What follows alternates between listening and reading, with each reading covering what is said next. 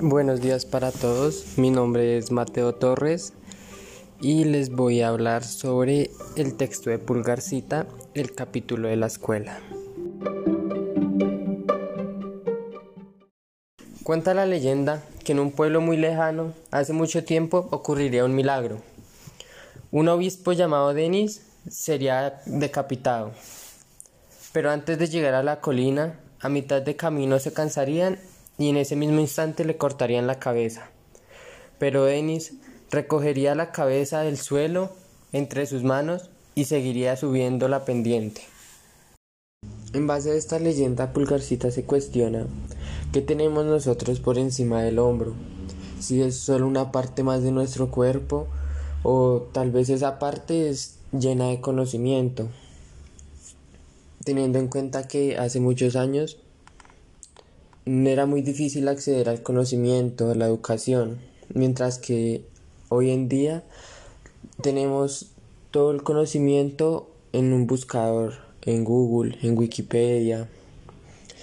Es algo recolectivo, conectado, asequible cuando nosotros queramos. Entonces, ¿qué tenemos nosotros por encima de nuestro cuello? Mentes tal vez más hechas que llenas. Y también se habla de lo duro y lo blando, que lo duro serían las máquinas, que tal vez nos hacen todo más fácil, mientras que lo blando son las instituciones del hombre, como la escritura. ¿No es la escritura tal vez la base de todo nuestro conocimiento, del aprendizaje? En base la, en palabras del autor, vivimos juntos hoy en día como hijos del libro y nietos de la escritura. Estas máquinas van muy enlazadas con las revoluciones, porque siempre el hombre va a buscar hacerlo más fácil, dejando de un lado tal vez lo blando como la escritura, la lectura, que es lo que de verdad permite evolucionar al hombre, porque siempre es lo mismo, tratamos de imitar lo del pasado en vez de crear. Incluso con las nuevas tecnologías, solo tratamos de hacer más fácil lo del pasado. Pulgarcita lo describe como el fin de la era del saber. Tal vez que ya no necesitamos hombres que nos enseñen, profesores, docentes, sino todo lo tenemos asequible a un paso del Internet. Pues antiguamente el único poder era el saber. Eso quiere decir que tanto como estudiantes como los profesores se sometían a un solo conocimiento, es decir, no habían formas de crear, de innovar o tal vez de investigación. la persona que tuviera ese conocimiento tenía el poder y era lo único valedero en ese entonces. Y de verdad, nosotros ahora, ¿qué tenemos sobre, sobre nuestros hombros? Se plantea Pulgarcita nuevamente.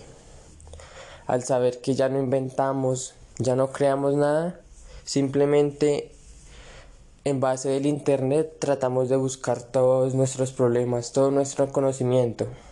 Pero ¿qué tenemos en nuestros bolsillos debajo del pañuelo? Pulgarcita nos invita pues a la toma de decisiones, al crear, a innovar, a no solo seguir una rutina. Y creo que con este ejemplo lo deja muy claro.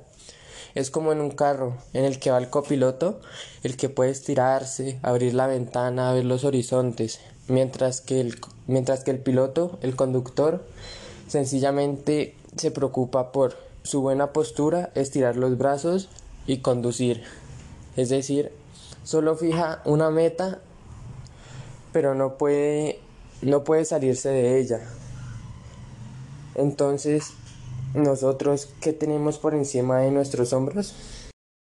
Este texto de Pulgarcita me parece muy interesante debido a que el autor se cuestiona en muchos puntos y es muy crítico en él.